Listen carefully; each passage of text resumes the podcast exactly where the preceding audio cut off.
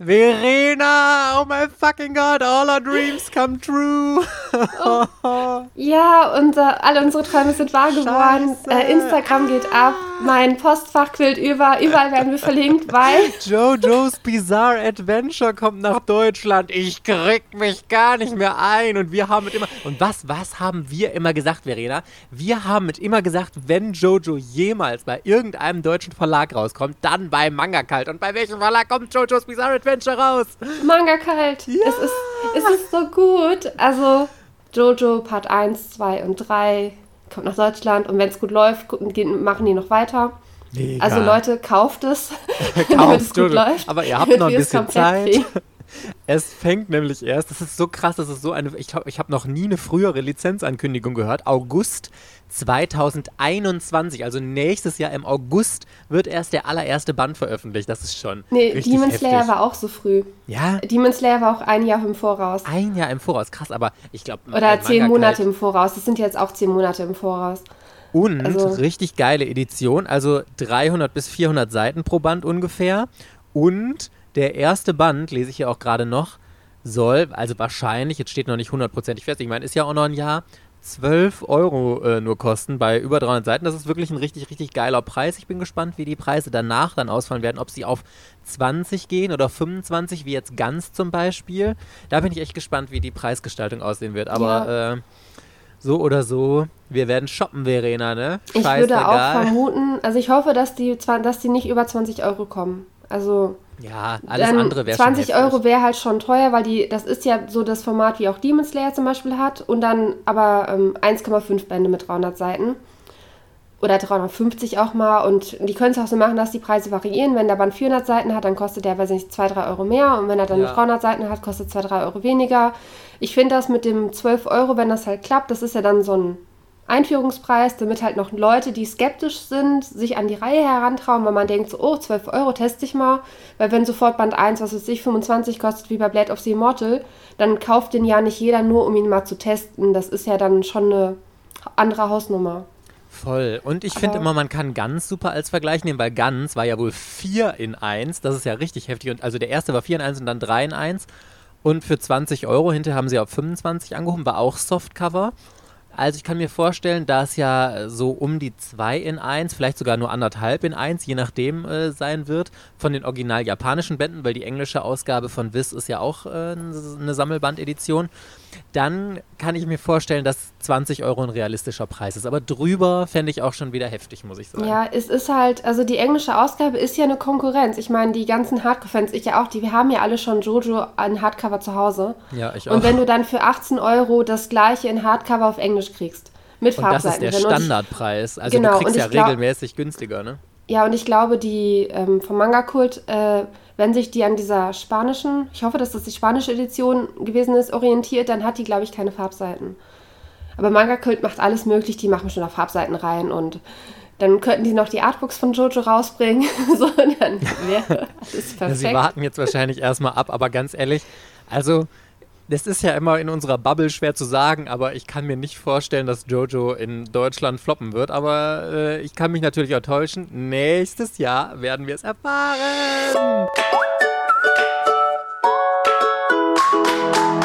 Herzlich willkommen bei Otaku, dem Manga- und Anime-Podcast. Yeah! Mit Verena und der Princess of Hohle Fritten, Mike. Hello, hello, hello, Party Peoples and welcome back. Es ist Donnerstag und hier sind Mike und Verena für euch. Hallo. So, heute wird es eine richtig coole Folge. Wir wollen nämlich mit euch über die größten What the fuck Momente in Manga und Anime reden. Vorher haben wir aber noch was für euch. Der Manga der Woche. Und zwar haben diese Woche unseren Manga der Woche unsere Patreons ausge, äh, ausgewählt. Falls ihr, falls ihr es noch nicht mitbekommen habt, so heißt es. Wir haben seit kurzem einen Patreon-Account, www.patreon.com slash otaku, habe ich euch aber auch nochmal in der Podcast-Beschreibung verlinkt. Da könnt ihr uns unterstützen, wenn ihr Lust habt, damit wir unseren Podcast weitermachen können. Und ähm, da geben wir eben immer auch in Abstimmung, welche Mangas der Woche wir vorstellen und so. Und dieses Mal wollten wirklich, es war komplett einheitlich. Jeder Patreon, der abgestimmt hat, hat für das Geheimnis von Scarecrow, von Ginsabo gestimmt. Und ich, ich muss auch gestehen, ich hatte ehrlich gesagt so ein bisschen darauf gehofft, dass wir den vorstellen dürfen, weil ich mich so auf diese Serie gefreut hatte. Und wir haben ihn jetzt beide auch extra nochmal ähm, für diese Folge jetzt ganz dringend vorgezogen auf unserem Lesestapel und wirklich, also wir hatten es ja schon in der Limited Edition Folge vermutet und ich, ich bin nicht enttäuscht worden. Ich fand ihn wirklich großartig, muss ich sagen. Ich fand es auch wirklich. Das ist ja Großformat und die Zeichnungen werden dem Großformat wirklich gerecht. Voll. Das ist äh, von, der, von den Ideen her, ich finde, das ist halt neu und individuell. Das hat seinen eigenen Charme. Ähm, ich mag das Figuren- oder das Charakterdesign von dem Scarecrow, der auf dem Cover halt ist, und dieser Prinzessin und diesem kleinen Jungen Rem, der halt am Anfang halt auftaucht. Ich mag das, ich finde die drei super cool irgendwie. Ich mag dieses Crow-Design von diesen äh, mystischen Wesen, die halt praktisch da diese Welt bedrohen und also ich finde es irgendwie voll cool. Also erstmal ganz kurz für euch vorweg, worum es überhaupt geht. Ähm, es ist also eine Fantasy-Welt, in der es die große Bedrohung, die Crows gibt. Crows ist, ist ja das englische Wort für Krähe, das sind so krähenartige Wesen, die anscheinend Menschen auch hypnotisieren können, wenn sie sie angucken und so ein bisschen die Kontrolle über sie übernehmen und dann immer weiter schwächen, bis sie irgendwann so geschwächt sind, dass sie von den Crows getötet und gefressen werden. Und dann gibt es eben das äh, Schloss oder den etwas gehobeneren Bezirk, sag ich mal, in dem auch das Schloss liegt, das von einem Schutzwall umgeben ist, wo eben die Prinzessin lebt. Und da können, äh, können die Crows nicht rein. Die Prinzessin möchte jetzt aber das Geheimnis von Scarecrow rausfinden, weil Scarecrow ist so eine Organisation, die anscheinend vor, äh, bis vor 100 Jahren gegen die Crows gekämpft hat und ähm, sie besiegt hat. Allerdings sind die vor 100 Jahren einfach so verschwunden und niemand weiß, was mit ihnen passiert ist. Und die Prinzessin ähm, sucht dann einen Sprachensprecher, weil sie so ein Buch hat, in dem Hinweise dazu stehen. Sie kann es aber nicht lesen. Das gibt es aber leider in diesem Bezirk, in diesem sicheren, in dem sie lebt, gibt es das nicht. Und deswegen deswegen macht sie sich auf den Weg. Lustigerweise, sie weiß selber nicht so genau warum, kann sie auch diese magische Absperrung einfach durchgehen, weil eigentlich ist das wohl nur ähm, möglich, wenn der König dafür eine Sondergenehmigung gegeben hat und dann wird da extra irgendwie was geöffnet. Aber sie kann auf jeden Fall einfach da durchgehen, wundert sich, lernt dann diesen ähm, Hundejungen kennen. Also es ist so ein Junge, der so ein bisschen die Züge von einem Hund hat. Ich habe die Thematik dahinter noch nicht so ganz nee, verstanden. Es gibt halt einfach Menschen, die mit Tieren irgendwie gekreuzt sind so. oder so. Rem ist halt irgendwie so, so ein Hundewesen und dann gibt es ja auch welche, die so eher wie Hasen aussehen und so. Und es gibt halt Menschen. Also das ist irgendwie da normal, dass es nicht nur Menschen in dieser Welt gibt. Aber es sind halt nicht diese typischen Fantasy-Wesen wie Goblins und Orks und Elfen, sondern an Anlehnung an unsere Welt halt, so mit Tieren. Das hat mich ein vermischt. bisschen, kennst du Plus Anima? Daran hat mich nee, das so ein bisschen diese, diese Koppelung erinnert. Das ist so ein Manga, der, das war einer der allerersten Mangas, die bei Ultraverse rausgekommen sind. Habe ich hier auch im Regal stehen, habe ich letztens noch rausgeholt und gedacht, oh, müsste ich mal wieder lesen, voll witzig. Ähm, ja, egal, daran hat mich das erinnert. Und die beiden, äh, der kleine Junge hat halt dieses Symbol der Scarecrows, das auf dem Buch ist, schon mal gesehen und führt unsere Prinzessin zu einem Ort, an dem ganz viele Kadaver, äh, Skelette von Crows liegen und in der Mitte steht dann dieser, äh, diese große Scarecrow in so einen Baum eingewickelt und anscheinend ganz leblos und dann werden sie von einer Crow, äh, einer dieser Krähen, angegriffen und dabei entfesselt die Prinzessin irgendeine Macht in sich, wodurch die Scarecrow wieder zum Leben erweckt. Mehr wollen wir euch auch gar nicht spoilern. Lest unbedingt rein. Es ist so großartig, also fand ich persönlich. Und ich fand wirklich, also von Ginsabo, der Zeichenstil ist einer meiner allerliebsten von deutschen Mangakas überhaupt großartig. Vor allem an den ersten Seiten, da, da haut sie wirklich so richtig übertrieben krass raus. Gerade die Farbseiten am Anfang und so, die sind so wahnsinnig gut. Und auch das Ende vom ersten Kapitel und so, da könnt ihr in der Leseprobe reinlesen. Das ist der absolute Brainfuck zwischendurch. Ich muss ehrlich sagen, habe ich ein paar Mal gedacht, okay, da haben die Zeichnungen dann ein bisschen geschwächelt, dass dann wirklich sehr schlicht und einfach gezeichnet wurde und äh, dann auch sehr auf Hintergründe verzichtet wurde, Das ist mir ein paar Mal so ein bisschen negativ aufgefallen, aber überwiegend muss man schon sagen, war das wirklich vom von den Zeichnungen her absolut bombastisch, fand ich.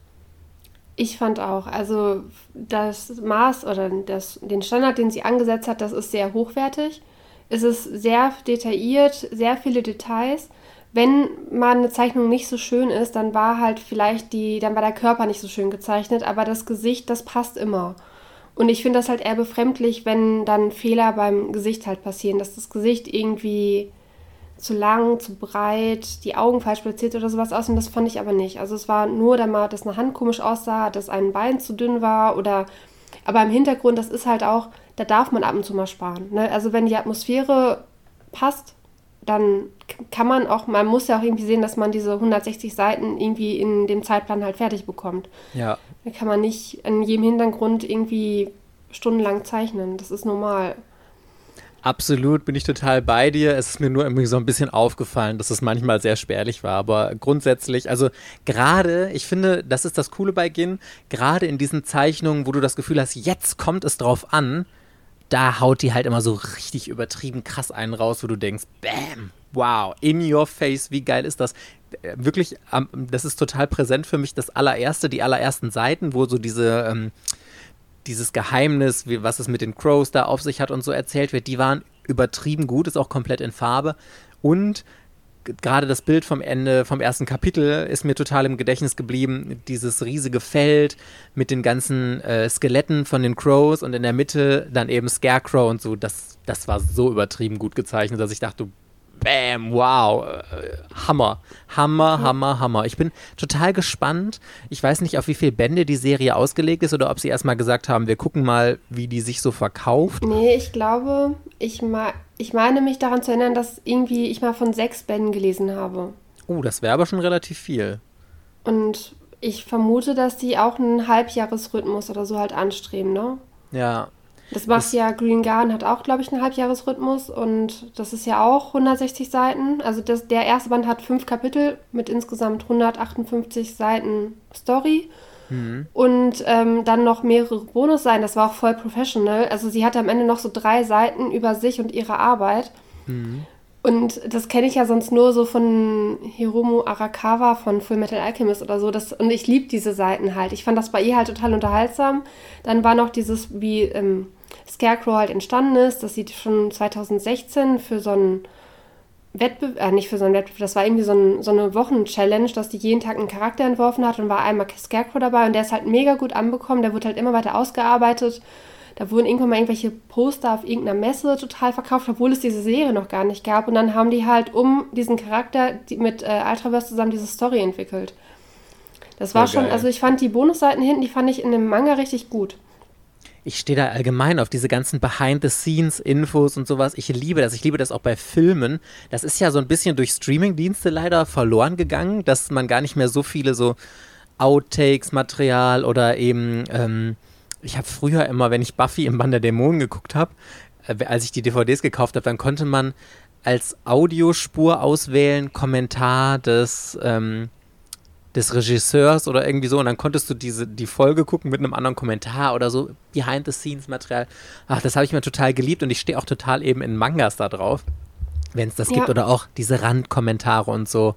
Ach, da lieb, das liebe ich wirklich abgöttisch. Und es gibt ja, also für alle, die es noch nicht mitbekommen haben, es gibt ja die Limited Edition und die normale Edition.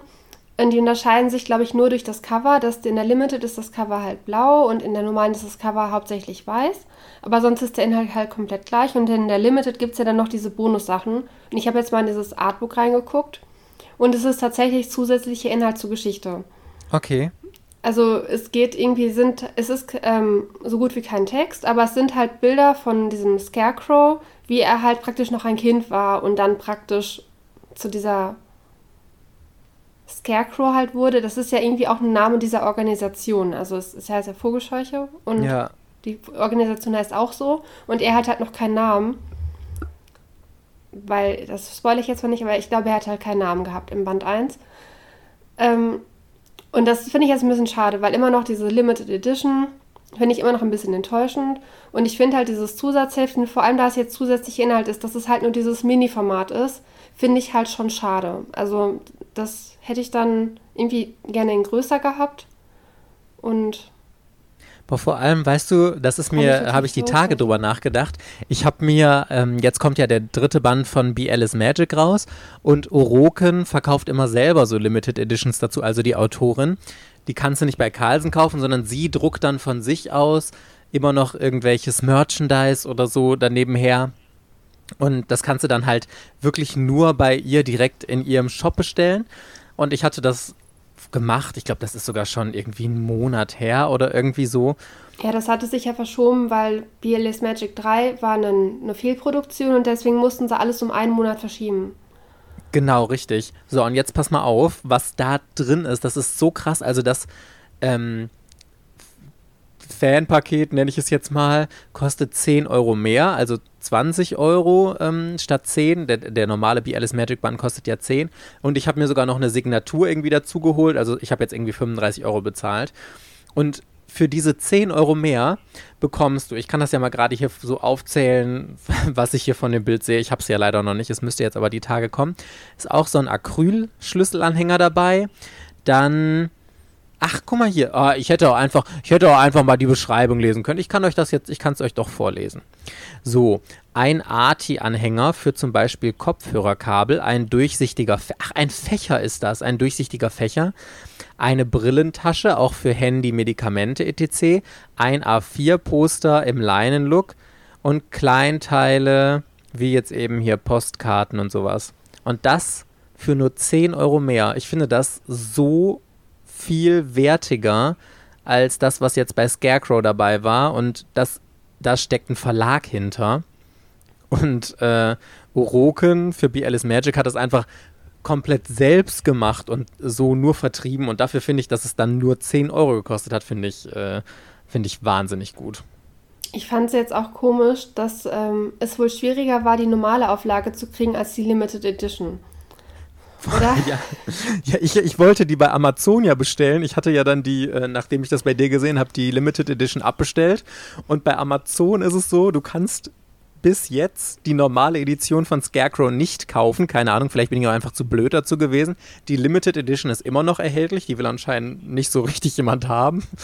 Und äh, bei Thalia, ich, mu ich musste dann extra bei Thalia eben bestellen, damit ich die kriege. Keine Ahnung. Aber da ist übrigens auch die Limited Edition noch zu haben. Also dafür, dass da vorher so ein äh, Drama gemacht wurde. Äh, wer die haben will, der muss unbedingt vorher bestellen, sonst vergriffen und so. Aber gut. Ich hoffe trotzdem, dass sie noch äh, relativ zeitig verkauft wird. Und ich gehe auch davon aus, dass sie nicht mehr so lange zu haben sein wird. Aber dafür, dass Limited Editions ja sonst gerne mal direkt von Anfang an verkauft sind, ist das schon krass.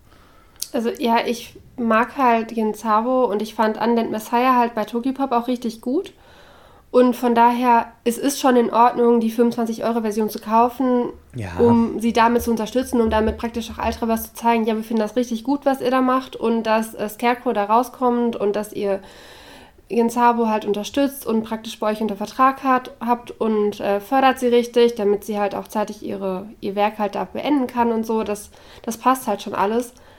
Es, man hätte, ich hätte halt mehr erwartet, aber ich bin jetzt auch nicht traurig, dass ich die Limited Edition habe, die ich für mich ist es halt die beiden Acrylaufsteller, das sind halt Extras, die ich halt immer sehe, weil ich sie mir ja ins Regal stelle.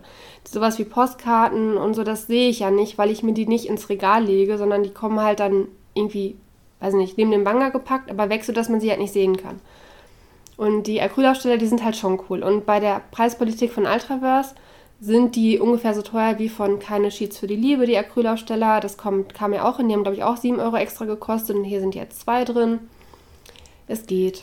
Ja, also grundsätzlich gebe ich dir recht, aber ich finde, man kann auch ruhig mal den Verlagen zurückspiegeln, was einfach eine preisliche Grenze ist, die da überschritten ist. Und ich fand 25 Euro, also 15 Euro Aufpreis, hatte ich ja schon in der Limited Edition Folge gesagt, finde ich echt zu teuer. Und ich finde, da ist es auch gut, wenn die Verlage dann an den Verkaufszahlen merken oder wenn etwas eben nicht sofort vergriffen ist und noch länger erhältlich ist danach, wenn sie merken, okay, das war jetzt doch zu teuer.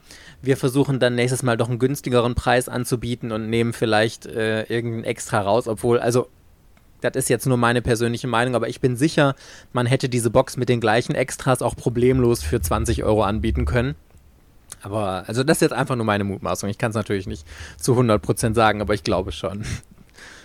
So, Wir wollen ja über What the fuck-Momente reden, die wir in Mangas oder Animes hatten. Und What the fuck, das kann ja total verschiedenes sein. Also es geht in jegliche Richtung, die ihr euch vorstellen könnt. Also ich habe zum Beispiel Serien rausgesucht, wo ich mir dachte, what the fuck am Ende? Damit hätte ich nie im Leben gerechnet, dass jetzt so eine krasse Wendung passiert oder was jetzt hier gerade passiert ist. Oder auch, what the fuck kann sein, ey, was zur Hölle sind das für gestörte Sachen, die in dieser Serie abgehen? Äh, das kann what the fuck sein. Es gibt super viele verschiedene Möglichkeiten. Ein kurzer Disclaimer vorher. Es wird jetzt gespoilert. Da wir über einige Serien reden, wir versuchen eher ältere Serien zu nehmen, die die meisten wahrscheinlich gelesen haben, aber wir können Spoiler in dieser Folge nicht vermeiden. Wenn ihr keinen Bock darauf habt, dann könnt ihr jetzt entweder äh, die Folge beenden, dann tut es uns wirklich leid, oder ich habe in der ähm, Podcast-Beschreibung für diese Folge habe ich unten genau die Zeiträume verlinkt, in welchen äh, Zeiträumen wir halt über spezielle Mangas reden und wenn ihr dann einzelne Mangas überspringen wollt, weil ihr sagt, die habe ich noch nicht gelesen, die Serie, die möchte ich aber noch lesen, dann könnt ihr euch da äh, orientieren und eben dann weiterspringen, wenn wir mit dieser Serie anfangen. Nur, dass ihr jetzt schon mal den Hinweis bekommt, in dieser Folge wird fleißig gespoilert. So, Verena, jetzt habe ich so viel gequatscht. Erzähl mir doch mal, was deine erste What the Fuck-Serie ist. Ähm, Lady Georgie. Okay. And das why? Ist so, das ist so oldschool. Das ist ja der, ich habe den Anime als Kind geguckt und als meine Manga-Phase so gerade wieder anfing, die hat noch nicht wieder richtig angefangen, weil ich noch kein Burst Love entdeckt hatte, mhm. habe ich so die alten Serien, habe ich dann mal angefangen, ob ich, ob ich die online finde und dann habe ich Lady Georgie online gelesen. Und oh mein Gott, das Ende. es ist ein ganz anderes Ende als im Anime. Im Anime ist es ja irgendwie so, dass Georgie mit ihren beiden Brüdern zurück nach Australien geht und die dann halt einfach da wieder leben wollen. Und im Endeffekt es ist es ja so, dass, die, dass drei Typen ja in den sie verknallt sind. Ihre Worum geht's da eigentlich? Kannst du mir das so. einmal kurz vorher sagen? Ich weiß es gar nicht. Ach Gott, ja, ich denke mal, das kennt jeder, aber das ist dann hier nicht so. Also, sorry. Ähm, Georgie ist, spielt so vor 150 Jahren. Georgie lebt halt in Australien. Ähm, zusammen mit ihrer Mutter und ihren beiden Brüdern. Und dann stellt sich halt irgendwann heraus, dass sie gar nicht das leibliche Kind ist, sondern dass sie die Tochter von einem Verbannten ist. Weil früher haben halt die Engländer ihre Gefangenen praktisch nach Australien verschifft, damit die da Strafarbeit leisten. Und sie, und dann ist der Vater halt mit ihr irgendwie entkommen. Und mhm. äh, dann ist der Vater aber gestorben, er wurde bei einem Unwetter von einem Baum erschlagen und Georgie ist halt dann in dieser Familie aufgenommen worden. Und dann ist es aber so, dass die beiden älteren Brüder beide wissen, dass sie nicht ihre, ihre richtige Schwester ist und beide entwickeln Gefühle für sie. Aber sie ist ja, sie weiß das ja nicht. Und dann fangen die Brüder sich an zu streiten. Irgendwann wird die Mutter halt richtig wütend und sagt halt Georgie, dass sie äh, nicht die leibliche Tochter ist und dass sie verschwinden soll, dass sie Unglück über das Haus bringt. Das ist schon mal so einer der ersten Momente, wo man so denkt, so zwölfjährige Verena, oh mein Gott, was ist das? Und sie hat sich halt nämlich in so einen Engländer verliebt, in so einen englischen Art-Ding. Okay. Dann geht sie nach England. Ähm, versucht dann mit diesem Engländer halt zusammen zu sein, das scheitert aber, dann stellt sich noch heraus, dass ihr Vater zu Unrecht verurteilt wurde. So, und, ähm, und ihre beiden Brüder reisen halt natürlich hinterher. Und im, im Anime geht halt alles gut aus, das wird alles aufgeklärt, der Ruf von Georgies Vater wird wiederhergestellt und sie wird wieder in den Adelskreis aufgenommen und dann geht sie aber zurück nach Australien, weil das ihre Heimat ist. So, und dann kam dieser WTF-Moment im Manga, im Manga funktioniert es halt anders. Also der eine Bruder, Arthur, wird gefangen genommen von diesem intriganten Duke, der diese Intrige damals gestartet hat. Mhm. Und äh, der andere Bruder, Abel, Abel, der tauscht sich dann gegen ihn aus, weil die sich ein bisschen ähnlich sehen. Und dann soll auf jeden Fall Abel hingerichtet werden. Und die versuchen das noch im letzten Moment zu verhindern. Und dann erschießt dieser Duke wirklich Avil und Avil stirbt. So, und ich dachte, für mich ist eine Welt zusammengebrochen. Und dann ist Georgie zurück nach Australien und alle dachten, Arthur ist tot, weil er irgendwie bei dieser Rettungsaktion irgendwie verloren gegangen ist, ins Meer gestürzt ist und alle dachten, er ist halt ertrunken. und er ist aber nicht ertrunken, er wurde gerettet und dann ist sie halt am Ende mit Arthur zusammen. Also es gibt im Manga ein Ende, dass sie halt wirklich von diesen drei Typen, die in sie verknallt sind, mit einem zusammen ist. Aber ich war immer für Abel und er stirbt. Oh nein. Und das war so, ich dachte mir so, das kann doch nicht sein, was lese ich da gerade? Vor allem, ich habe dann wieder, ich lese immer so dumm, ich lese dann auf einmal so die, die letzten Seiten, denke mir so, hä, was, was ist mit Abel? Was sind das für komische Sprechblasen? Denke ich mir so. Und sie ist auch noch, also so die Nacht vor diesem Gefängnis, also bevor er hingerichtet werden sollte, besucht, äh, schleicht sie sich noch irgendwie in dieses Gefängnis ein, besucht ihn, die haben noch Sex miteinander und sie wird von ihm sogar noch schwanger. Nein. Ernsthaft? Ernsthaft? Und dann wird er erschossen vor ihren Augen von diesem Duke, im Sinne von haltet die Hinrichtung auf, äh, er ist unschuldig, bla bla bla, alles war der Duke. Äh, dann kommt dieser Duke da auch an, er schießt ihn und dann äh, sie total traumatisiert, kriegt dieses Kind, reist Jahre später zurück nach Australien und dann lebt der Arthur halt. Und dann kommt, weiß ich nicht, und dann dieses was, das würden die halt zusammenkommen. Und das war so, so ein richtiger WTF-Moment. Da ist so für mich so eine komplette Kindheitswelt zusammengebrochen.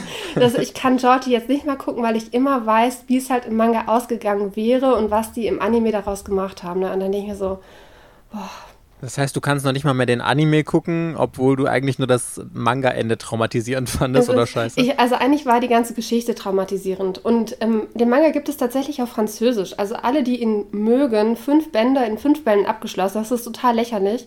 Das ist ja, die, der Anime ist auf 40 Episoden gestreckt. Krass. Weil die dann noch so 15 Episoden von ihrer Kindheit haben, die im Manga überhaupt nicht vorkommen. Das haben die sich alles dazu gedichtet. Und dann diese ganze Geschichte, also es hört sich schon super dramatisch an. Also nicht die leibliche Tochter und wird dann rausgeschmissen, weil die Mutter abdreht, weil die, äh, weil die Brüder sich um sie prügeln und sie weiß überhaupt nicht, was los ist. Und Abel haut auf einmal ab, fährt zur See, weil er seine Schwester liebt und es aber nicht, ähm, nicht sagen kann. Und dann muss er halt von zu Hause weg und die Mutter, die ist krank vor Sorge, weil ihr Sohn Seefahrer geworden ist und oh, das ist so, das ist so der Mädchen-Shit schlechthin eigentlich. Also ist Aber wirklich so, das toucht jedes Mädel, die das äh, irgendwann mal gesehen hat. Aber ich denke immer, gerade bei solchen Serien erwarte ich ja na, äh, eigentlich immer ein Happy End. Ich finde das immer ganz schockierend, wenn bei diesen typischen Romance-Sachen dann du so ein knallhartes Ende vorgesetzt bekommst, äh, wie jetzt hier mit, die äh, hat noch was mit dem einen Typen, wird von dem schwanger und der wird danach erschossen und sie hat dann halt irgendwie einen anderen und das, sowas finde ich immer, also ich frage mich immer, was ist die Zielgruppe davon? Also sind das dann wirklich so junge, zwölfjährige Mädchen, die dann schon so ein Dramaende kriegen oder richtet sich diese Serie eigentlich an Ältere dann irgendwie eher? Ich habe keine Ahnung. Also es ist halt eine ältere Reihe und irgendwie sind früher mehr ja, Menschen in Shoujo-Mangas gestorben. Also ich weiß noch nicht, ob ich den nächsten WTF-Moment, also ob ich dann noch einen aus einer anderen Serie mit reinnehme. Aber das sind für mich meine WTF-Momente sind, sind immer mit dem Tod eines Charakters, den ich favorisiert habe. So, ne? so. Okay. Und den finde ich toll und dann so, ja, und dann passiert halt irgendwas. Ich denke mir, das kann nicht wahr sein. Und das war so mein erster WTF-Moment den ich hatte, tatsächlich. Ich erzähle dir jetzt meinen äh, WTF-Moment hier. Bei mir ist die erste Serie, die ich habe, was anderes. Und zwar war mein WTF-Moment bei Usama Games, Spiel oder Stirb auch das Ende, aber im negativen Sinne, weil ich die Serie wirklich so wahnsinnig gut fand. Ich habe da so mitgefiebert, ich fand die so spannend, ich fand diese ganze Thematik dahinter mega gut und dann kam das Ende und ich hasse wirklich nichts mehr, als wenn etwas eine komplett unlogische Auflösung hat, die ich nicht nachvollziehen kann. Weißt du, da wird so ein Riesendrama aufgebaut. Ich erzähle hier erstmal kurz Osama Game für alle, die es nicht kennen. Es geht darum, dass eine Schulklasse ähm, in ein mörderisches Spiel verwickelt wird von Usama. Davon bekommen immer irgendwelche Schüler bekommen eine äh, Nachricht auf ihr Handy geschickt mit einer Aufgabe, die sie in 24 Stunden erledigen müssen. Und wenn sie das nicht machen, dann sterben sie halt. Immer vom Usama. Dann ist hier Usama, du musst jetzt ähm, keine Ahnung, irgendein Mädchen da aus der Klasse küssen und wenn du das in 24 Stunden nicht gemacht hast, dann steht auch immer da Tod durch Enthauptung oder Tod durch äh, Selbstentzündung und was weiß ich nicht was und das tritt dann halt immer sofort ein, wenn diese 24 Stunden um sind. Und den ganzen Manga über fragst du dich, boah, wie, wie geht das? Also was steckt denn jetzt dahinter? Ist Osama irgendwie so ein magisches Wesen? Oder ähm, hat einer der Schüler, weil die Schüler vermuten hinterher, dass es jemand von ihnen sein muss, weil eine der Aufgaben ist, du musst Usama anfassen innerhalb von 24 Stunden, sonst stirbst du. Schaffen, schafft der betreffende Schüler natürlich nicht und stirbt dann auch. und wirklich die ganze Zeit, ich habe ich hab mich gefragt, boah, also es muss ja irgendeine magische Auflösung sein, weil ansonsten, wie willst du das argumentieren, dass einfach Schüler ähm, sterben, einfach auf einmal anfangen zu brennen oder sonst was. So, und jetzt passt auf, ich spoilere euch jetzt das Ende. Es ist so gestört. Die Auflösung ist, dass die Mutter von einem Mädchen aus der Schule so eine Wissenschaftlerin war und die hat so einen, ähm, so einen Computer, so eine künstliche Intelligenz programmiert, die durch Suggestion Leute dazu bringt, dass äh, sie eben sterben oder so. Wo ich mir dann dachte, hä? Ernsthaft, also wenn die Leute sich dann irgendwie selbst umbringen würden, würde ich das ja noch verstehen. Aber gerade in der allerletzten Szene, dann ist es auch, dass das Mädchen dann auf einmal Feuer fängt. Das steht da, hat die Aufgabe nicht bestanden und fängt Feuer. Das ist doch total unlogisch. Wie soll denn das durch Suggestion von einem Handy funktionieren? Und die erklären, wirklich, das ist so an den Haaren herbeigezogen, diese Erklärung. Dann ist das nämlich, sie sagen, ja, durch diese Suggestion bauen sich die Zellen in deinem Körper schon darauf um, was passieren wird oder wie du sein wirst und so. Und dann passiert das, dass wenn du zum Beispiel tot durch Ersticken, dann baut sich das irgendwie ein, dass dein Körper dich ersticken lässt oder so. Oder dass du erhängt wirst und dein Körper erhängt sich dann selbst. Weißt du, das mit dem Erhängen hätte ich ja noch irgendwie verstehen können, dass man durch Suggestion da das irgendwie macht. Aber gerade mit diesem, mit diesem, ähm, anfangen zu brennen und da waren noch so ein paar Beispiele. Ich fand das total dumm und so an den Haaren herbeigezogen. Und im nächsten Teil, es gibt ja mehrere Teile von Osama Game, war das dann noch viel dümmer, weil das dann mit irgendeinem so Virus zu tun hatte und so. Und ich fand das alles so bescheuert. Das hat mir diese großartige Geschichte so kaputt gemacht, weil ich mir, weil ich jetzt immer, wenn ich da durchblätter, dann denke ich mir, ja, gut, super. Und dann ist das alles mit so einer an den Haaren herbeigezogenen Erklärung irgendwie erklärt. Und boah, das, das fuckt mich richtig ab, muss ich sagen. Und ich habe ich hab hier noch, ähm, ich habe Usama Game und Usama Game extrem gelesen und ich habe hier Origin noch zu Hause auch noch stehen. Da, da habe ich schon gar keinen Bock mehr. Also eigentlich auf der einen Seite möchte ich das auch noch lesen, weil ich diese Reihe und die Thematik dahinter so gut finde, aber auf der anderen Seite denke ich mir wirklich, oh nee, ich vertrage nicht nochmal so eine schreckliche Auflösung. Ach, naja. Das ist bei Game-Manga, glaube ich, ein, generell ein Riesenproblem, dieses Motiv, warum gibt es diese Spiele, ne? Ja. Das war ja bei, also es ist nicht das er, die erste Reihe, wo du von der Auflösung enttäuscht bist, wo du aber alles bis zur Auflösung richtig gut fandest. Ja, Liar Game, möchtest du mir drauf anspielen? Ja. Das Boah, auch, auch da. Ende. Wir haben es irgendwann mal gespoilert in irgendeiner anderen Folge. Ja, ich spoilere es euch ja gerne nochmal. Wir haben euch ja darauf hingewiesen, Spoiler in der Folge. Bei Liar Game ist es ja so, oh, ich liebe diese Serie wirklich abgöttisch und es geht darum, dass ähm, ein junges Mädchen in so ein Spiel mit reingezogen wird, wo sie immer mehr Schulden anhäuft und sie muss eigentlich immer weiter bei diesen Spielen mitmachen, um diese riesigen Schulden irgendwann abbezahlen zu können. Und die Auflösung ist dann hinterher, dass irgendwelche Familienmitglieder von denen und so in irgendeiner Organisation sind, die ein soziales Experiment gemacht hat. Es ist schon irgendwie zwei Jahre her, dass ich es gelesen habe, das letzte Mal. Und ich wirklich, ich habe die ganze Zeit gedacht, nee, das ist eure fucking Auflösung für dieses, diesen genialen Manga. Warum hier die ganze Zeit diese komischen Typen da ähm, die Leute in Spielen gegeneinander aufhetzen, als ist ein soziales. Ex also das, das klingt jetzt vielleicht, wenn ich das so erzähle, noch logischer, als es eigentlich war, aber wenn ihr die Serie gelesen habt, dann wisst ihr, dass das einfach nur total dumm und dämlich rüberkam und nee, es hat mich richtig getriggert, vor allem, weil ich die Serie so gut fand. Und das macht mir, wie du gesagt hast, es macht mir die Serie dann total kaputt, wenn ein Ende scheiße ist. Ich, ich höre mal die Leute, die dann sagen, ja, aber der Weg ist das Ziel. Das sehe ich gar nicht. Ich sehe das komplett anders, ganz ehrlich. Wenn ein, eine Serie kann noch so gut gewesen sein, wenn das Ende richtig beschissen war, macht mir das den Rest der Serie auch kaputt.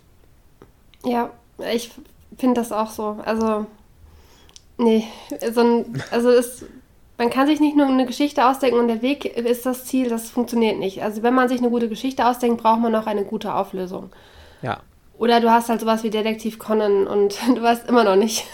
so. Ja, bei Detektiv Conan kannst du das ist was ganz anderes oder Pokémon, ja, irgendwie so Endlos-Serien halt. Ne? Die leben halt wirklich davon, dass, okay, du machst halt dann von Manga zu Manga, von Arena zu Arena oder von Fall zu Fall, aber das ist ein ganz anderes Konzept halt, ne? Und ja, ja, finde ich auch bei gerade bei Detektiv Conan zum Beispiel, glaube ich, könnte ich das noch ein bisschen abstrakter sehen, weil du dann einfach wirklich noch diese einzelnen Fälle hast, die einfach gut sind und diese Drumherum-Thematik. Und ich meine, bei Detektiv Conan weiß man sowieso, worauf es hinausläuft. Also, dass er irgendwann groß wird, ranheiratet und was weiß ich, die schwarze Organisation besiegt wird.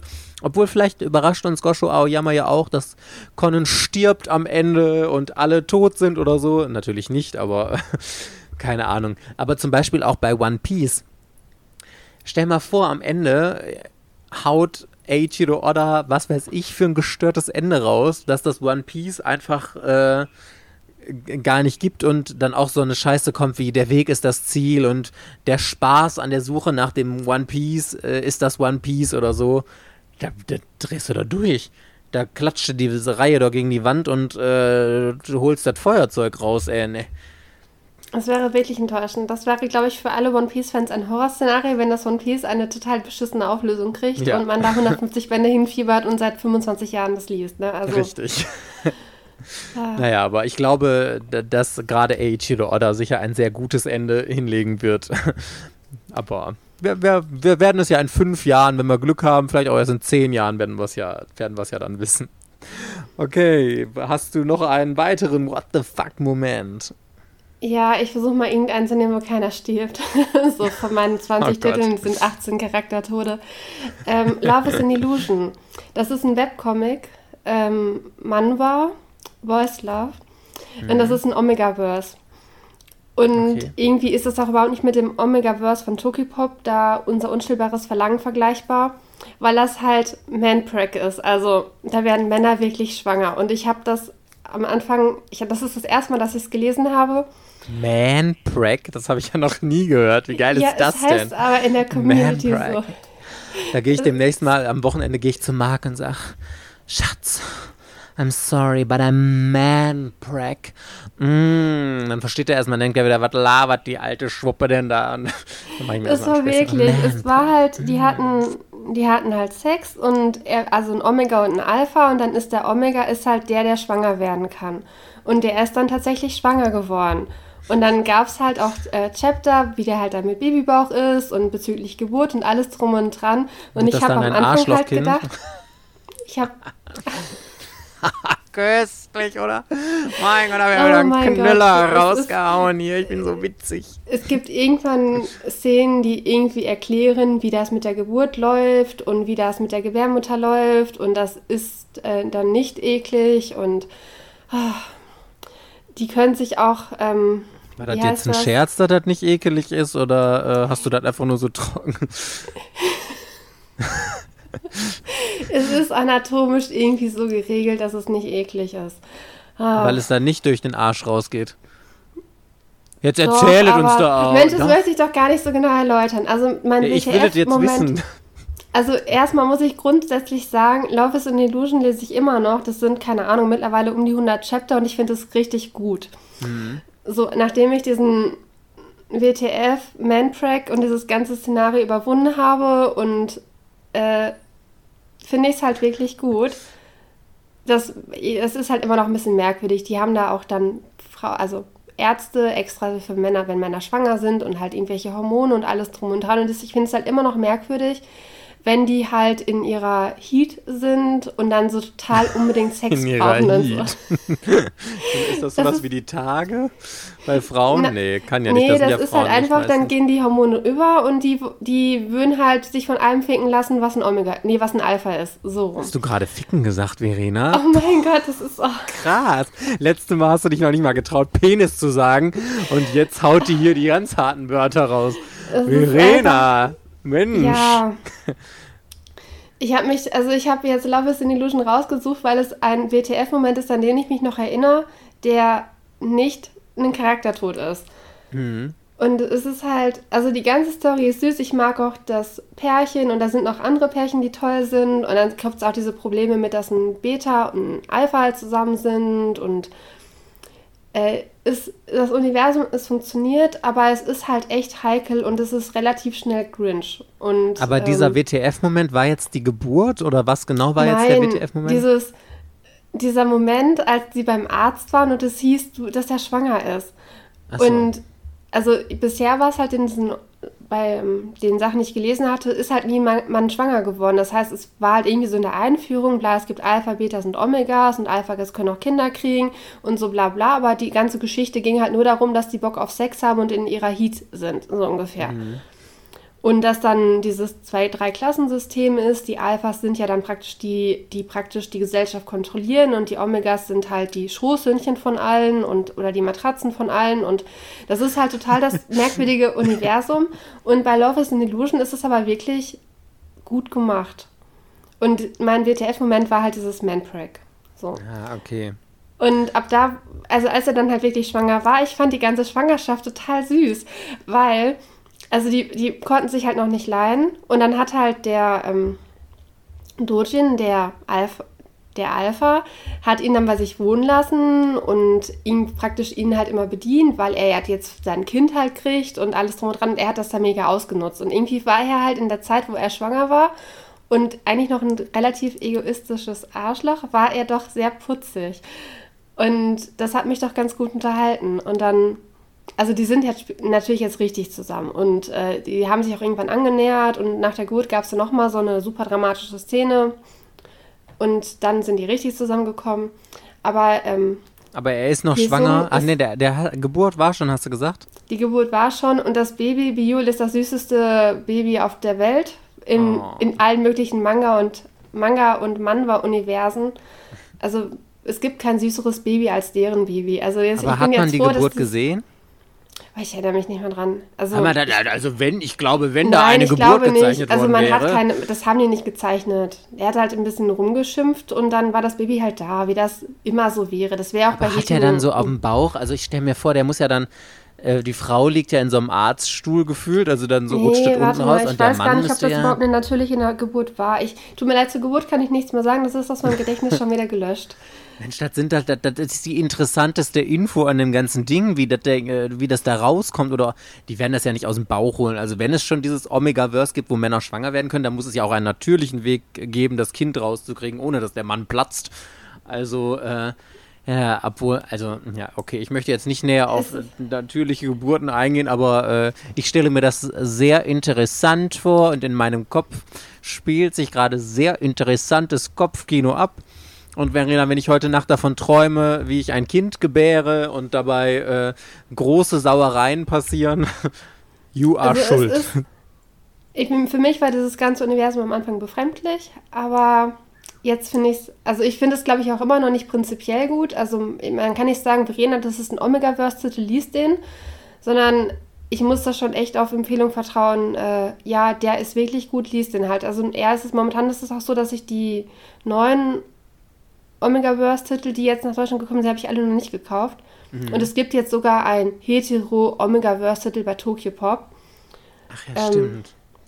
Hieß der Alpha irgendwas? Ja, aber der Ist macht ja gar keinen Sinn, weil dann geht die ganze Thematik dahinter ja verloren, oder? Ich, ich check das auch gerade gar nicht, ob jetzt dieses Mädel der Omega ist oder ob der Typ der Omega ist, aber... Ah, dass man das umdreht, dass der Mann dann schwanger wird und die, äh, die Frau... Nee, nee, nee, also wenn die Frau ein Omega ist, also bei Hetero-Welten, dann wird halt die Frau schon schwanger, aber ich, hab, ich, hab, ich wollte es nicht. Ich wollte Krass, es verkehrte nicht. Welt in dem Manga. Nicht, ich wollte es wirklich nicht wissen. Man denkt sich sowas Gestörtes aus, dass die Frau schwanger das wird. Anti-Alpha? Ach Gott. Nee, so hieß das nicht. Das war auf jeden Fall irgend so was Dämliches, wo die ständig Sex haben mussten, weil die ja ständig in Heat sind.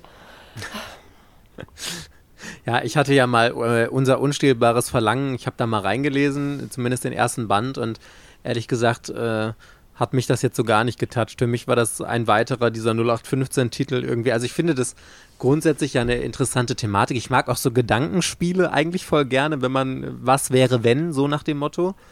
Aber weiß ich nicht, irgendwie haben mich die Charaktere nicht überzeugt und es war für mich im Endeffekt doch nur 0815 Grund, äh, um irgendwelche ja. komischen Beziehungen, die verstörend waren, eher äh, zu machen.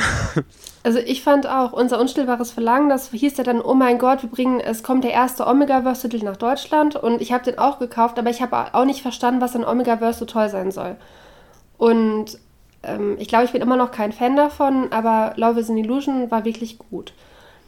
Und wenn man einmal dann, okay, da gibt es Manfred und da sind auch teilweise halt wirklich dann die Väter, die Mütter und er wird auch Mama genannt von seinem Baby halt und es ist da halt so. man darf sich über diese Geburt einfach gar keine Gedanken machen.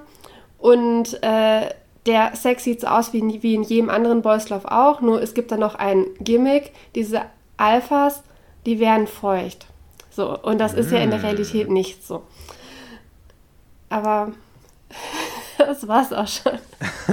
okay, ich erzähle dir einfach, was mein nächster äh, WTF-Manga ist. Es ist. Es ist noch nicht mal ein Moment, muss ich ehrlich sagen. Es waren 5 Millionen Momente. Hier muss ich einfach den kompletten Manga äh, nominieren, weil ich die ganze Zeit nur gedacht habe, what the fucking hell is going on right here? Das ist die gestörteste Serie, die ich in meinem ganzen Leben je ges äh, gelesen, gesehen habe oder sonst was. Das ist noch gestörter als die Pimmelsuppe, die du mir in unserer Boys Love Folge da äh, vorgetragen hast. Und zwar rede ich von Scissor Sisters. Vielleicht hat der ein oder andere das von euch gelesen. Untertitel mit Liebe, Schere und Magie.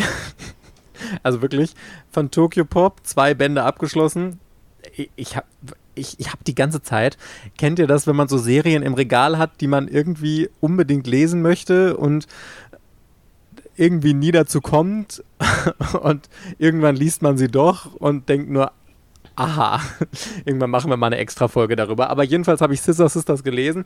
Ich habe nur den ersten Band gelesen und ich habe die ganze Zeit nur gedacht, was zur Hölle? Also ganz kurz, ich, ich lese euch mal den Klappentext vor, weil allein der ist schon, wo du denkst, ach du Scheiße.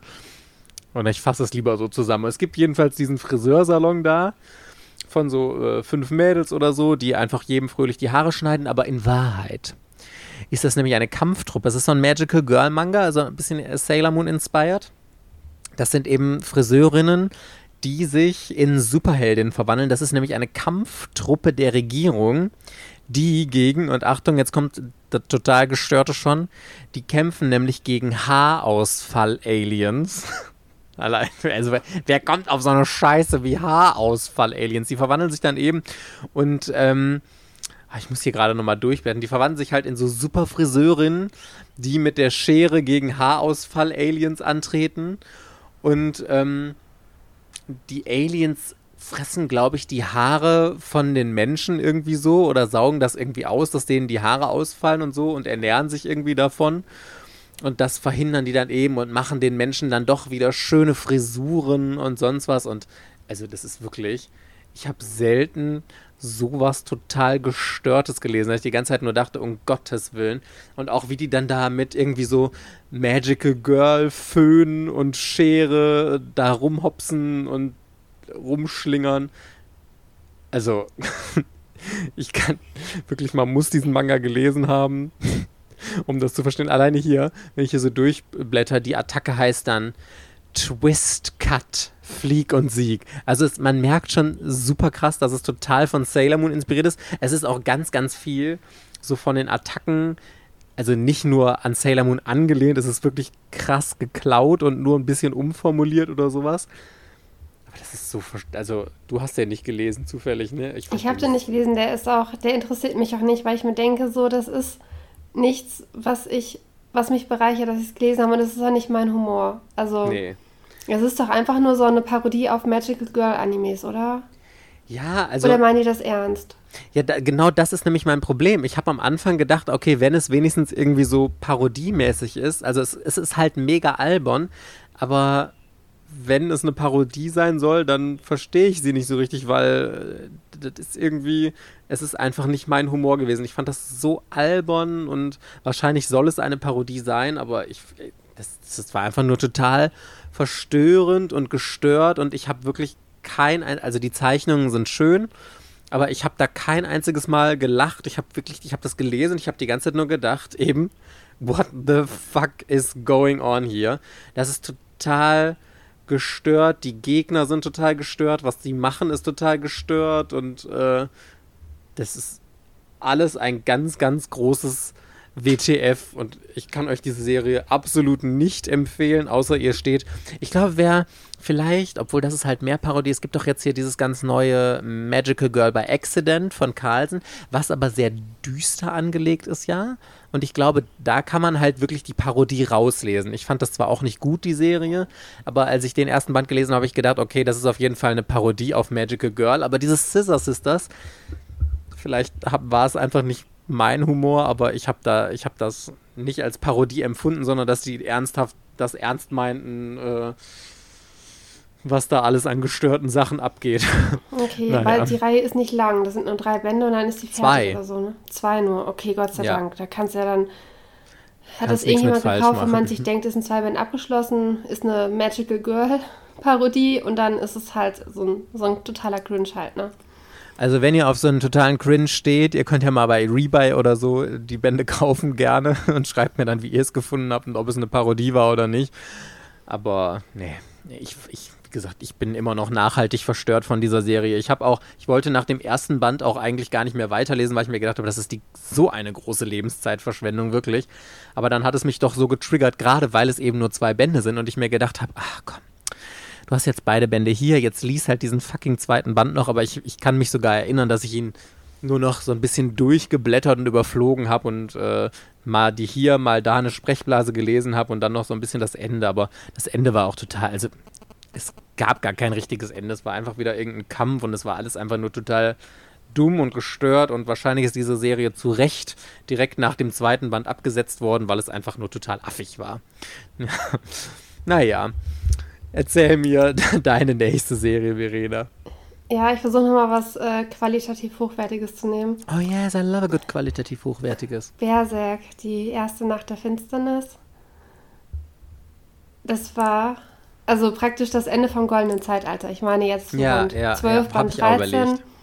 Äh, ich finde, als ich das das erste Mal gelesen hatte und ich wusste nicht, was da passiert, war das auch für mich so ein richtiger WTF-Moment. Also Ja.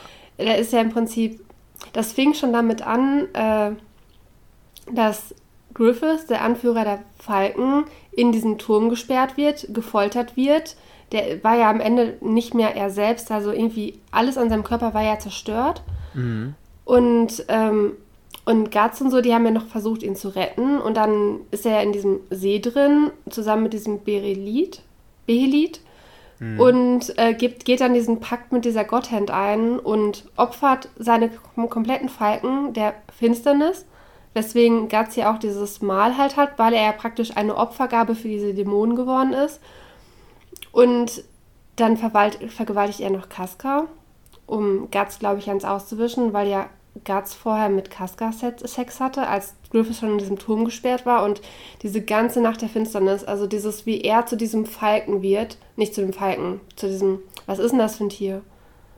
Kre Ja, Auf jeden Fall so- wird er ja zu diesem So, zu diesem, Gott. zu diesem Gott halt, genau. Aber der sieht halt so wie so ein so vogelmäßig aus Hat so dem ein Vogel, so eine. Vogelmaske auf und hat so, Genau, so und der hat, so an seinen Krä- Händen. der hat ja. auch so Krähenfüße und keine normalen Füße mehr. Und ja, ja. Also diese Nacht der Finsternis, das war so, so ein richtiger Moment halt, ne, wo man sich so denkt, oh mein Gott, was passiert da? Und das war halt auch so ein langer Moment, weil das war ja im Prinzip ein kompletter Band, oder? Ja, Ich voll. meine, das, äh, das, das war relativ lang. Also das war nicht nur so boah, eine Seite, sondern das war so, so, ein, so ein kompletter ewig. Band, wo man sich halt so dachte, oh mein Gott, das kann nicht schlimmer werden. Und es wurde immer schlimmer und schlimmer Ja, und ja. es wurde immer, also es wurde einfach immer, also ich habe sowas halt vorher noch nie gelesen. Deswegen war das für mich so ein WTF-Moment. Es kann doch nicht so heftig und so brutal sein.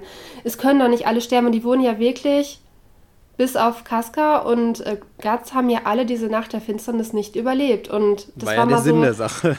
ja, das, da war der komplette Cast der ersten 15 Bände der, oder der ersten 13 Bände, der da einfach so mal eben niedergemesselt wurde. ja.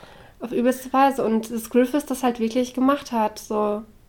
Ich fand das auch mega. Ich habe sogar überlegt, ob ich tatsächlich auch Berserk mit reinnehme, aber ich habe so ein bisschen vermutet, dass du es auch nimmst, deswegen habe ich mich noch für was anderes entschieden. Aber also wie du gesagt hast, ich, also Berserk an sich hat äh, eh total viele äh, WTF-Momente, finde ich, aber das, diese Nacht der Finsternis, fand ich so übertrieben krass. Ich habe das wirklich, als ich das das erste Mal gelesen habe, kann ich mich noch erinnern, dass ich wirklich mit, da lag ich im, äh, in Thailand am Pool, dass ich mit offenem Munter gelesen habe und ich konnte das nicht zur Seite legen. Ich habe, glaube ich, und ihr wisst ja, ich bin nicht so der mega viel Leser an einem Tag. Ich lese, wenn ich hoch bin, einen Band am Tag. Und ich habe da wirklich, ich habe gelesen, gelesen, gelesen, gelesen, gelesen. Ich glaube, ich habe den halben Tag Berserk durchgelesen, weil das alles so mega spannend war. Und ich habe die ganze Zeit nur gedacht, krass, was, was passiert hier eigentlich gerade? Wie eine krasse Entwicklung nach der anderen, ein What the fuck-Moment nach dem anderen und das, danach, ich war so verstört danach. Ich habe gedacht, was habe ich da gerade für ein krasses, heftiges, überragend gutes und gleichzeitig so verstörendes äh, Werk gelesen und wirklich, also Hammer. Hammer, Hammer, ja. Ja, es, aber es, es ist halt, also diese richtigen WTF-Momente, die bleiben einem ewig im Gedächtnis. Das ist für mich jetzt auch schon über zwei Jahre her, dass ich es gelesen habe und du weißt es halt trotzdem immer noch genau. Und es ist halt, war auch so einer, der, den ich nicht unbedingt so schnell wiederholen möchte. Also wenn ich denke, so, boah, ich würde jetzt gerne Berserk reviewen, dann denke ich, ja, muss ich auch die Nacht der Finsternis lesen. Ich will die Nacht der Finsternis kein zweites Mal lesen, so ungefähr. Und Doch, ich schon. Ach, das Aber das Geil, was so ein bisschen schade ist, ich lese solche gerne, äh, solche Sachen total gerne nochmal. Aber kennst du das, dass du manchmal Serien hast, wo du denkst, wie geil wäre es das, wenn ich das nochmal zum ersten Mal lesen könnte? Ich habe das zum Beispiel bei Harry Potter, jetzt nichts mit dem Manga-Genre, aber ich würde so gerne nochmal Harry Potter zum ersten Mal lesen und diese ganzen Aha-Momente, die man so hat, nochmal zum ersten Mal haben. Und bei Berserk geht es mir genauso. Ich würde so gerne nochmal von mir aus nicht den kompletten äh, goldenen Zeitalter-Arc, aber so das Finale eben mit der Nacht der Finsternis. Wie gerne würde ich das nochmal zum ersten Mal lesen? Das, das war diesen Moment so, dieses, ach oh, krass, nein, was passiert ja. hier eigentlich? Schon geil. Berserk ist leider eines der wenigen Sachen, die sich nicht aus meinem Gedächtnis gelöscht haben. Ich habe noch so viele andere Sachen, aber wo ich dann gerade denke, so, boah, Naruto hat auch den und den richtig krassen Moment. Aber ich kann es gar nicht mal so genau erklären, wie es dazu gekommen ist. Ich weiß nur noch, dass es dieses Bild gab. Aber ja. alles drumherum fehlt mir halt. Und dann dachte ich mir, ja, kann ich ja schlecht erzählen. In Naruto-Band, äh, irgendwas mit 60, gibt es dieses Bild. Und das fand ich voll krass und voll heftig. Ich habe dann erstmal meinem besten Freund so eine halbe Stunde irgendeine Nachricht geschickt. So, oh mein Gott, was passiert da gerade? Und aber ich habe gerade überlegt und ich krieg's nicht mal auf Reihe, wie es dazu halt gekommen ist. Das ist nur. Ach, krass. Aber bei okay. Berserk, das ist so richtig ins Gedächtnis gebrannt. So. Das ist so. geht doch nicht weg. Ich. Was auch so mega krass ins Gedächtnis bei mir sich gebrannt hat, ist mein nächstes. Das ist auch so ein eher durchgängiges What the fuck, was geht hier ab und was für krasse Wendungen. Ich habe übrigens, ich habe letztens bei Twitter einen Tweet gesehen, da haben Leute nach Filmen gefragt, die genau diese ähm, unvorhergesehenen Wendungen haben. Und das war eine richtig gute Liste. Daraufhin habe ich sieben mir angeguckt, voll die alten Filme mit Brad Pitt. Fight Club wurde da empfohlen, den habe ich in meinem Leben noch nie gesehen, den muss ich jetzt auch nochmal gucken. Und äh, The Village, das Dorf, das waren richtig gute Filme, wirklich. Ich hatte jetzt am Wochenende, äh, ich war ja zu Hause, weil ich ja wegen Operation schonen musste. Ich habe sehr gute Filme gesehen. So, aber worauf ich eigentlich hinaus wollte hier, äh, What the Fuck Moments ohnegleichen, unser großartiges Angel Sanctuary.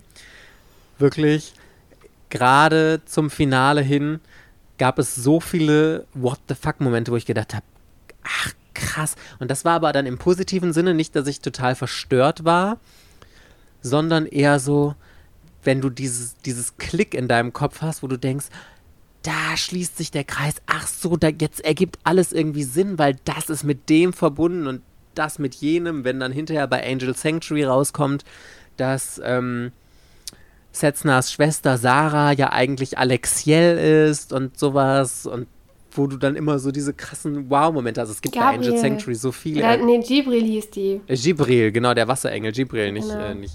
Genau. Und du kannst die gar nicht alle jetzt aufzählen, weil es so viel What the fuck war. Oder auch wenn Hintergrundgeschichten und so erzählt werden.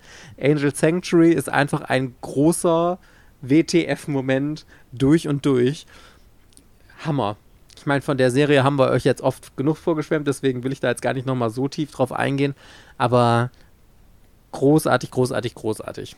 Ich fand yes. die ersten beiden äh, WTF-Momente waren, als äh, Sarah gestorben ist. Ja. Ende von Band 3 war das, glaube ich. Und ähm, dieser Freund von Kira, der diese Droge genommen hatte, der wurde ja. ja am Anfang mit diesem Schwert halt irgendwie aufgeschlitzt und also die beiden, das waren so die ersten, wo ich dachte, oh mein Gott, was, was geht da ab? So, und bei Sarah, das war halt, weil Sarah ist ja praktisch die Freundin von dem Protagonisten. Und eigentlich mit einem Main-Charakter. Und ich, für mich war das halt undenkbar, dass ihr halt was passieren könnte. Die war ja irgendwie entführt worden und ähm, ihr Leben war halt bedroht. Und dann habe ich aber nicht damit gerechnet, dass die halt wirklich stirbt. Und sie ist ja dann gestorben, weil sie Setzner, glaube ich, beschützt hatte. Ne? Und ja, ich, genau. die kann doch jetzt nicht tot sein, macht irgendwas, dreht die Zeit zurück oder sowas in die Richtung. Obwohl das ja dann hinterher wieder gelöst wird. Sie wird ja eben wieder äh, erweckt. Aber ähm, so, wenn irgendein wichtiger Hauptcharakter stirbt, das ist immer so ein, das ist immer eigentlich ein WTF-Moment, außer in Game of Thrones, weil da ist es ja total normal, da bist du eher schockiert, wenn ein Hauptcharakter nicht stirbt. Aber so in normalen, in Anführungszeichen, Serien ist das ja wirklich so, nein, das kann doch nicht passieren. Der, der Charakter stirbt nicht, den braucht man doch noch für die Handlungsentwicklung und irgendwie so. Und mich triggert das dann aber auch immer, weil ganz oft haben das auch Zeichner, dass Charaktere sterben und sie dann irgendwie ein Band später wieder zurückgeholt werden mit an den Haaren herbeigezogenen Sachen. Sowas triggert mich auch unfassbar, weil ich mir denke, boah, also entweder tötest du sie und dann bleiben sie auch tot oder du tötest sie nicht und dann ist gut. Aber wenn die dann immer wieder belebt werden, das, das äh, geht mir meistens auf den Sack, weil das so unlogisch dann wieder ist. Ja. Naja. Egal. Ich habe übrigens noch eine richtig tolle Ankündigung, Paddy Peoples. Und zwar hatte ich ja äh, einige Mangas jetzt bei mir verkauft. Und ich habe mir gedacht, ich muss doch jetzt mal wieder für alle, die es interessiert, so ein Update drehen, was ich denn so für Mangas in meiner Sammlung habe und so. Und meinen YouTube-Kanal bespiele ich ja oder will ich ja jetzt nicht mehr mit Manga bespielen, den wollte ich ja ein bisschen anders ausrichten und so, aber wir haben ja zum Glück Patreon. Jetzt können wir noch mal ein bisschen Werbung hier machen. Und zwar werde ich nämlich jetzt äh, wahrscheinlich in dieser Woche, wahrscheinlich vielleicht, wenn ihr die Podcast-Folge hört, ist es sogar schon online, möchte ich immer in so einzelnen Teilen euch mal durch meine Manga-Sammlung führen, wie sie jetzt aktuell aussieht. Alle die, äh, das gibt es für alle, die zur Otaku Family, also der äh, zweiten Variante gehören. Die anderen sind ja mehr so stille Unterstützer und dürfen nur mal mit den Manga, nur in Anführungszeichen, dürfen mit den Manga der Woche entscheiden und sowas alles. Und für Otaku Family-Mitglieder gibt es ja dann immer super äh, exklusive Inhalte. Und da werde ich jetzt äh, immer Step by Step meine Manga-Sammlung, wie sie aktuell ist, hochladen, was zu den einzelnen Serien irgendwie erzählen oder so und mal gucken, vielleicht kriege ich Verena auch noch überredet, mal irgendwie Einblicke in ihre Sammlung zu geben. Schauen wir mal. Also, falls ihr Lust habt, das zu sehen, schaut mal auf Patreon vorbei, patreon.com Schrägstrich Otaku ist aber wie gesagt auch unten in der Infobox verlinkt. Yes. Und ansonsten hoffen wir, hat euch die Folge gefallen. Wir waren ja dieses Mal sogar wieder über eine Stunde lang. Dann hoffen wir, dass wir euch nächste Woche Donnerstag in der nächsten Folge wiederhören. Bis dann. Tschüss. Ciao.